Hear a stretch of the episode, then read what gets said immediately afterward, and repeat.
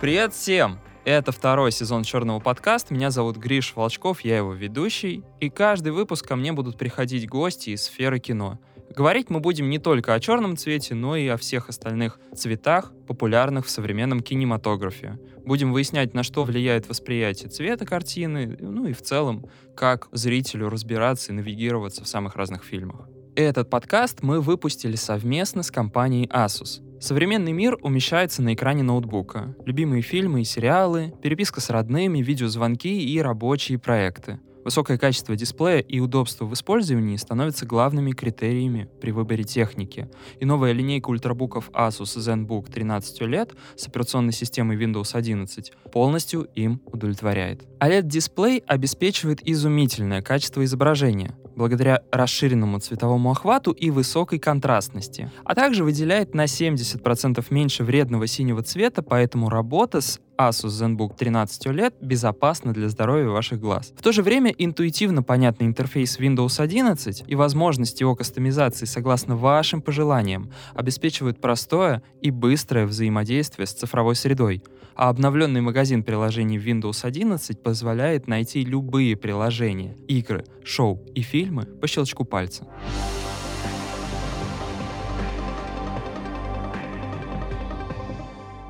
Тема сегодняшнего нашего обсуждения — это черно-белое кино. Кажется, тут вообще большое количество аспектов, поэтому у нас в гостях люди с многогранной экспертизой. Это режиссеры, сценаристы, операторы, можно просто авторы, сестры Набока, Полина и Софи. Привет. Привет. Давайте, наверное, тогда с корабля на бал сразу. Э, можете ли сказать, есть ли у вас э, любимый черно-белый фильм? Софи. А, ну, для меня любимый черно-белый фильм, вообще, который я очень часто вспоминаю, это, ну, у меня их два. Это Андрей Рублев, это для меня икона просто Тарковского, а, и Козинцева «Гамлет». «Гамлет» — это просто ну, это два таких столпа, которые мне очень нравятся, которые я помню практически каждый кадр. Вот. Полина, для тебя? И я вот не буду повторяться, но Андрей Рублев тоже один из моих любимых фильмов. Но я скажу фильм Э, назову фильм Бергмана «Персона», который, фильм, который я могу смотреть очень много раз, который, кадры которым я знаю просто наизусть. И фильм Антониони «Ночь». Я так понимаю, что Андрей Рублев а, и ну, «Персона» Рублев, да. — это фильмы уже засмотренные до кадра. Угу. Сколько, сколько раз вы их смотрели? Ну, Рублева, наверное, раз шесть точно. Ну, во ВГИКе, говорю, нам включали каждый год его. Это картина э, оператора Юсова, который э, был в нашей мастерской. А мы учились э, мастерской Алисова, а Алисова это, это преемствует, так сказать, мастерскую Юсова. Вот поэтому нам показывали этот фильм каждый год. А у меня, кстати, тогда вопрос такой. Вот я, например, не понимаю, почему иногда э, современные режиссеры приходят к ЧБ-стилистике. Хотя кажется, что это что-то из вот первой половины 20 века. Мы уже с Полиной это обсуждали. А, почему так э, разделяешь цвет и ЧБ? ЧБ — это тоже цвет. Ну, да. типа там много полутонов, просто там спектр ну, от черного к белому. Так, это тоже цвет, это способ самовыражения. Способ самовыражения. Это, да. ну, это тоже инструмент, как и красный, зеленый, синий э, оттенок. Хотя, белый тоже оттенок. вот э, насколько я помню, если я не ошибаюсь, Эйзенштейн э, считал, что к цвету нужно прибегать только в том случае, если он э, несет какой-то смысловую, э, несет какую-то смысловую нагрузку. Тарковский вообще презирал э, цветные всякие проявления в виде ярких оттенков, потому что он считал, что это отвлекает от э, смысла фильма. Хотя это чисто его восприятие, я так не считаю, потому что ты можешь выражаться там через все что угодно, на самом деле. Ну, настолько необъятный вот этот... Э, ну, ты, ты можешь вот реально... Черно-белое — это просто способ. Я просто сейчас подумала, что бы сказал э, Тарковский, если бы узнал, что Гаспар Ноэ посвятил ему свой фильм «Вход в пустоту». Ну, как я на это смотрю? Для меня достоверность фильма, она, наверное, еще и в том, что я вижу какие-то сюжеты, э, и, наверное, даже взаимоотношения героев, в которые я могу поверить, в том цветовом спектре, скажем так, в котором я сам все это вижу. Вот когда я вижу черно-белое кино, мне кажется, что окей, первая половина прошлого века, ну, технический прогресс, просто еще сложно было, насколько я понимаю, делать цветное кино. Mm-hmm. Но сейчас, насколько, опять же, я знаю, когда mm-hmm. снимают фильмы, и потом переводят их в ЧБ-стилистику, их же снимают на современные камеры, которые изначально пишут их в цвете. Mm-hmm. Вот э, почему? Почему? У нас в Авгике, когда мы фотографировали, э, первый, первый курс, мы занимались фотографией. И наш э, педагог по фотографии сказал, что вот есть цветная фотография, она обывательская. А вот есть а, черно-белая фотография, и это сразу превращает в искусство. Потому что ты не, ты не можешь посмотреть на мир черно-белыми глазами. Но я, конечно, с этим не согласна, потому что цвета тоже это способ. Ну, как это способ просто. Если тебе нужно в черно-белом, не знаю, какой вот, например, фильм, что тебя ну, смущает? Маяк или какой, какой из фильмов? Да нет, меня не то, что смущает. Я хочу понять, почему э, вот тот же самый маяк, например, mm-hmm. снят именно так. Ну, чтобы погрузить в атмосферу, мне кажется. Там... Ну, с маяком, по-моему, Да такой... нет, ну это странный вопрос. Это вопрос, а почему снимают на пленку, а не на цифру. Это вопрос предпочтения просто автора. Это сложно объяснить, почему. Ну, ну у нас есть мечта снять что-нибудь черно-белое. Да. Потому что это, друг... это другой вообще абсолютно язык. Ну, то есть это другое восприятие немножечко. Именно ну, ты должен смотреть на вещи через градацию серого. Это как спросить, ну, почему у Питера Лимберга одни черно-белые фотографии? При том, что он ну, умер недавно и снимал на современную технику. Ну, то есть маяком я действительно понимаю, там mm-hmm. он, по-моему, во-первых, и снят на, на черно-белую, черно-белую пленку, mm-hmm. во-вторых, там соотношение сторон, он вообще квадратный, по-моему, или приближенный вот к такой рамке. Вот есть условный артист, например, mm-hmm. который вышел 10 лет назад, вот опять же из того, что я смотрел, кажется, что как раз примерно тогда большой такой массовый тренд пошел на черно-белую mm. стилистику. Что там, как вам кажется, может... Причем э, был же еще фильм «Ангела». Он, да, я раньше вышел. «Ангела». Да там много было фильмов, на самом деле. Да, всегда. И тот еще, mm. скажи, с Брюсом Уиллисом. Артист, мне кажется, это просто ностальгия Голливуда по прошлому и все. Ну, поэтому он так хайпанул. Ну, Хотя есть... тот же Манк мне, например, Манк, правильно? Ма. Больше Потрясающий. А что, даже, даже не вспомнишь, что оно черно-белое. И вот э, французский вестник тоже недавно да. посмотрели. Э, даже вот, не понимаешь, где Только переход. прочитав, я, я, даже, я даже не поняла, что он сделан в черно-белом. То есть, ну, там, большинство, большинство кадров, я даже проанализировала только в конце. То есть я даже не, не понимала, что он сделан черно-белый. Просто меня, ну, как бы о, расскажи. Я, уже это... я во-первых, еще, к сожалению, не посмотрел, у меня билеты mm-hmm. на сегодняшний вечер. А, Шедеврально. А во-вторых, как это работает? Ну, ну то есть ты к концу это мозг, просмотра... Это мозг так твой работает. Ну, вообще у Тарковского была идея внедрять черно-белое изображение вот, ну, чтобы зритель не замечал этого, чтобы смешать сны, воспоминания и реальность. Ну, то есть для него это было важно. И, как бы, мне кажется, это здорово, когда ты не замечаешь. Это вот мастерство. Вот я, я вот этот момент, я пыталась, я просто в сталкере сидела такая, так, ну вот я сейчас точно пойму, вот когда, когда они едут, а они там долго едут, ты не смотрела сталкер, вот, ну там они там долго-долго едут, и в какой-то момент, то есть я вот помню, что я следила, но я опять не поняла, когда он перешел на черно-белое изображение. Точнее, с черно-белого на цветное, с цветного потом на черно-белое. То есть это... А для чего там эти переходы? Ну, в зону показать. Ага. То есть для него они сначала в ЧБ, насколько я помню, едут, едут, едут и переезжают в зону. И зона цветная. Ну, типа... Зона — это место, где исполняются мечты. Да. И потом, когда они засыпают, уже с главным героем опять погружается в черно-белое и только в зоне э, цветное изображение. Ну, вот, ну, это как такой способ э, показать фантастичность, потому что в совет... советские годы был, ну, не было такой же технологической способности, как там в США. То есть, э, по сути, США и были передовые и остаются по сей день с точки зрения технологий, поэтому в Советском Союзе выражались ну, таким способом в том числе. Ну и в Европе тоже. То, ну, то есть не через спецэффекты? Да, да. Но это получается глубже, мне кажется. В конечном счете кино очень дорогое продукт производства, и все упирается в деньги. И в технический прогресс. И в тех... да. да. Ну, мы уходим от монохром. Да, я еще хотел зацепиться вот за какую мысль тоже сказали, что Э, правильно понял, что Тарковский как раз видел э, в, в черно-белой стилистике такую естественную среду своего кино? Или не, неправильно понял? Ну, в «Сталкере» выражается скорее реальность, да, через черно-белое, а зона уже как цветная. В «Зеркале» современность тоже, кстати, черно-белая. А воспоминания с матерью э, это цветное.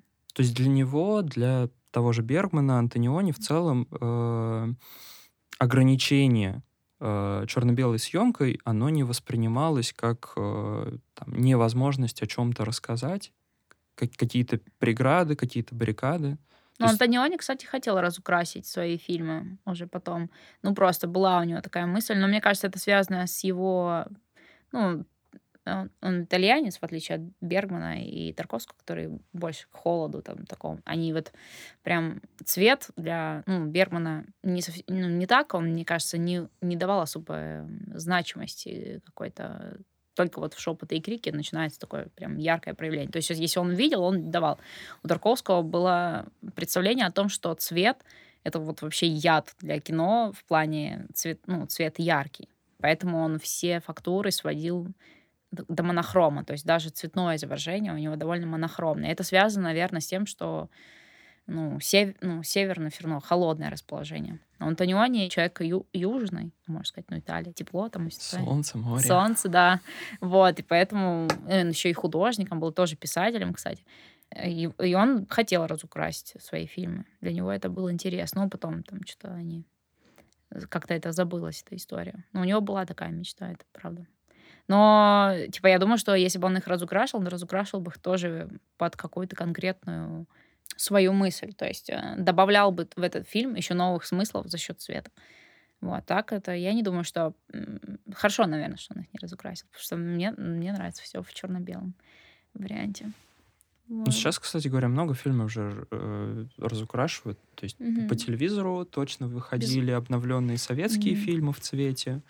Э, точно помню Касабланку и из mm-hmm. американского и мальтийского сокола тоже разукрашивали. Mm-hmm. Вы к этому как относитесь? Мне кажется, без автора не стоит этого делать. Без... Э... То есть если автор не принимает участие в... Э, ну, если это массовые какие-то mm-hmm. фильмы, окей, дать второе дыхание, почему нет? Но разукрашивать фильмы без вот таких вот больш... ну, больших режиссеров, как там ну, там, разукрасить сейчас фильм Антониони без его присутствия, мне кажется, кощунством. Вот. Поэтому, ну, или там Тарковского фильма. Или Анд... Вот э, Женя, не... вот Софин муж сказал, что здорово было бы, наверное, разукрасить Андрея Рублева. Ну, не знаю. Наверное, нет. Потому что э, кино полностью делалось под черно-белое изображение. Вот представь, ты умираешь, и ты делаешь... Вот сейчас Питера Лимберга начать разукрашивать, ты считаешь нормально? Ну, блин, Питер Лимберг фотограф с понимаешь, именем, понимаешь просто, просто, кто разукрашивает э, твое изображение, вот, которое ты делал по черно-белым? Ты же не знаешь этого человека. Вдруг у него недостаточно такта. Он был, по-моему, еще такой кейс. Э, тут могу поперепутать. Но кажется, Питер Джексон разукрашивал часть военной хроники.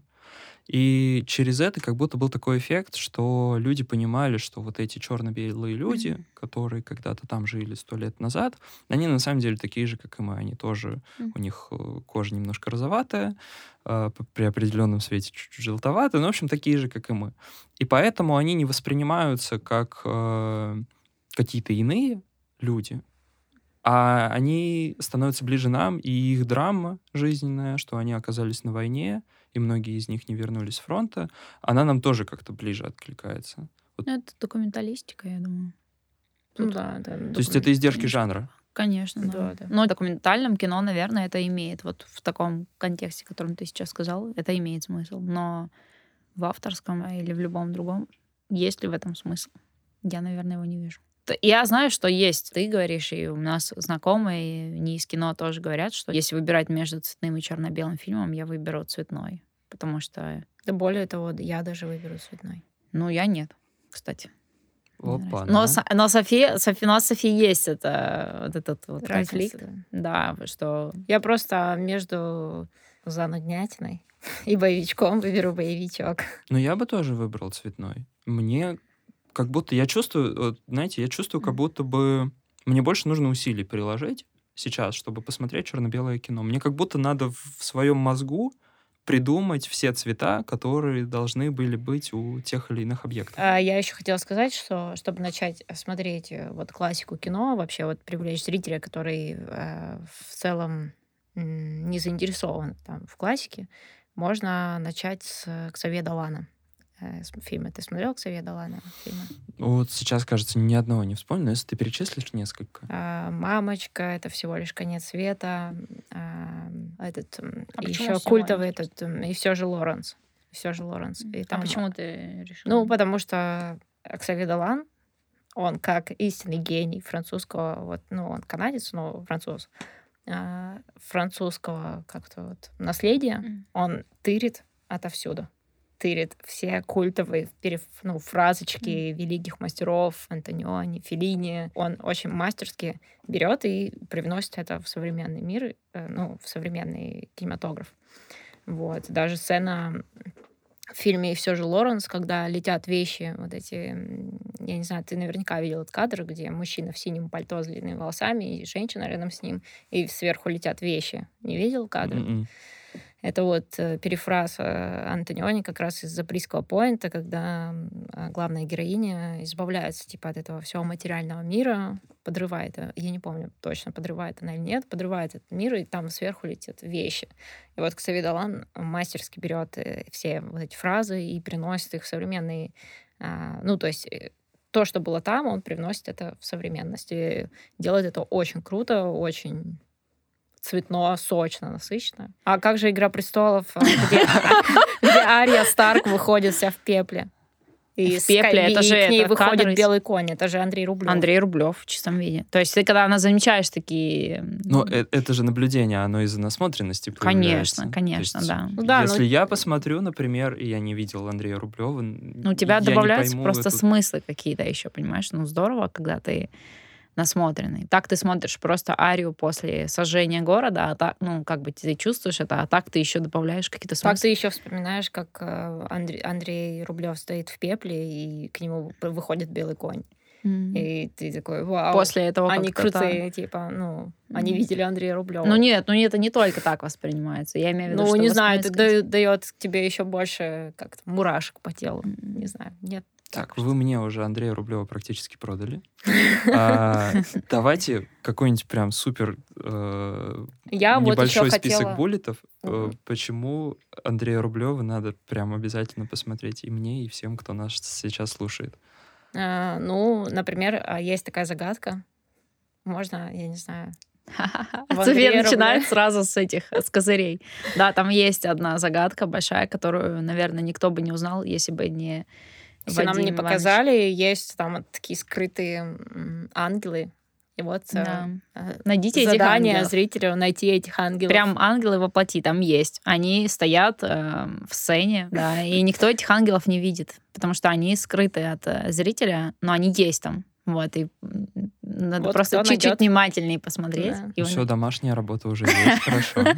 А еще хотела рассказать про фильм а, «Гамлет», потому что а, первый прообраз Бэтмена именно в этом фильме Гамлета. Mm-hmm. Ну, то есть о, Бэтмен как уже зародился в комиксах в 40-е, по-моему, если mm-hmm. не ошибаюсь. Но первый прообраз Кина а, это отец Гамлета, когда они стоят прообраз, это рыцарь в доспехах. Mm-hmm. В целом он так там и выглядит. С плащом. Mm-hmm. С плащом Хорошо. и в доспехах. Mm-hmm. И это очень круто смотрится. Mm-hmm. Да. Я хотела сказать, что это как бы первый прообраз. Мне кажется, когда ты не смотришь, ну, старое кино, ты как будто бы лишаешь, ну, себя... То есть, э, если человек, который знает много фильмов, я не говорю смотреть все подряд, и тебе не должно все подряд нравиться, ни в коем случае. То есть, э, если ты засыпаешь, выключай, не смотри дальше, просто тебя эта тема не цепляет. Но есть другие фильмы, которые, тема которых будет тебя касаться и будет тебя волновать.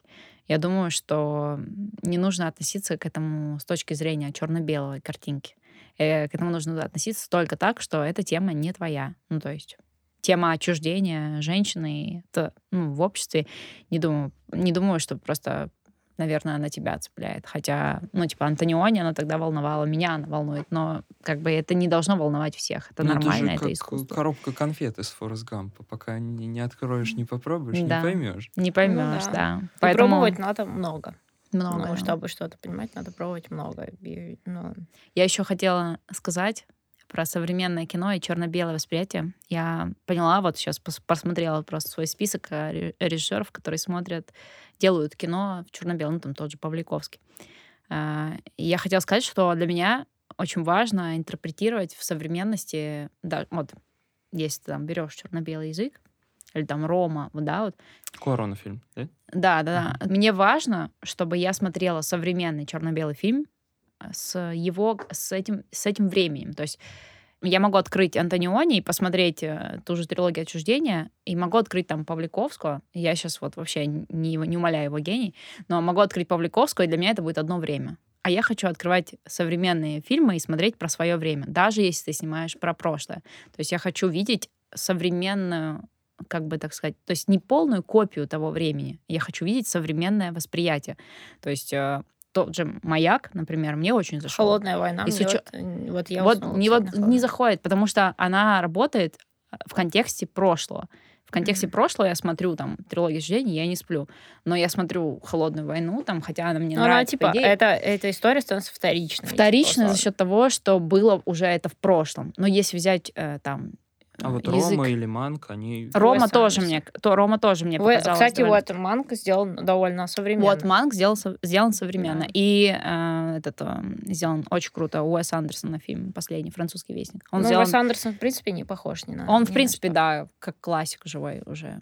Поэтому сложно, да, его, наверное, сравнивать. Вообще, принципе, но для меня, ну, вот мне это, мне это очень важно, чтобы современное смотрелось современно. То есть даже если мы там снимаем про, про Толстого, и даже если в исторических костюмах, это должно быть современно интерпретировано. Но не в плане там, пусть они говорят словами, пусть они будут говорить там теми же словами. Ну, не знаю, взгляд должен быть современный. У Павликовского для меня не современный взгляд, и за счет этого мне кажется, что он выглядит вторично. Хотя люди смотрят его, и, конечно, на контрасте с современными фильмами тебе кажется, что это что-то особенное. Вот для зрителя, который не видел там того же не знаю, Гадара, ну, Бергмана, mm-hmm. ну вот Хуцеева, всех их, если он не видел их, им кажется, что, о, это что-то новое. Но это не новое, ну, для меня, по крайней мере. Хотя это его способ выражаться. И он, наверное, человек, который считает, что он живет в 60 ну, не знаю, ну, ну, типа, это его восприятие мира, и тут нельзя как бы его отрицать. Это тоже работает, почему нет? Но, для, но, но не в контексте меня. Мне кажется, что если черно-белое, то современно. Мы просто еще важный момент, что мы забыли, что кино это всего 130 лет кино. Любое искусство существует гораздо больше времени. Гораздо больше веков оно развивалось, не стояло на месте. Еще столько способов, которые можно найти и разыскать, и надо mm-hmm. просто авторов призвать просто искать мало режиссеров-художников сейчас. Поистине, ну, их по правде мало. Ну, их, наверное, всегда было мало.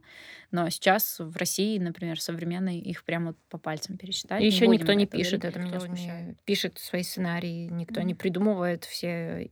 Ну, То есть режиссер и... это стало таким ремеслом типа, найдем там режиссера, кто-то сойдет. Вот так вот это стало. А, то есть нету такого, что, что как бы не ищет мыслящего их автора и художника большой буквы, то есть это как будто бы это сейчас вот не надо. Ну и это вот проблема, в принципе, российского кино. Сейчас некий кризис за счет того, что непонятно, а еще куда вкладывать. Единственное, и вот еще не единственное, что мне еще не нравится, что кино вообще, ну, почему кино в советском, ну, в советском, там, в Америке, кино — это общедоступное искусство.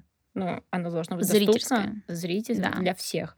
И то, что дорожают там цены, что не каждый может себе позволить каждую неделю ходить в кино, ну, это отстой.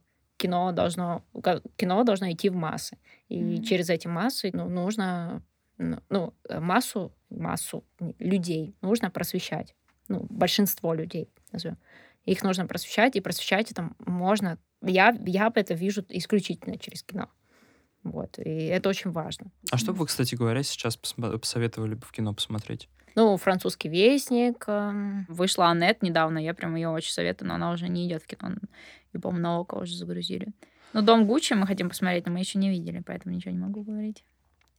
Не знаю, только французский вестник. Только французский вестник, да. Ну, ну значит, без вариантов. А, ну вот память еще идет, но я его еще не видела. Говорят, он только будет идти в кинотеатрах, его никуда не продадут. Последняя дуэль. Понравилась. Очень, очень хорошая. Очень да. круто сделано.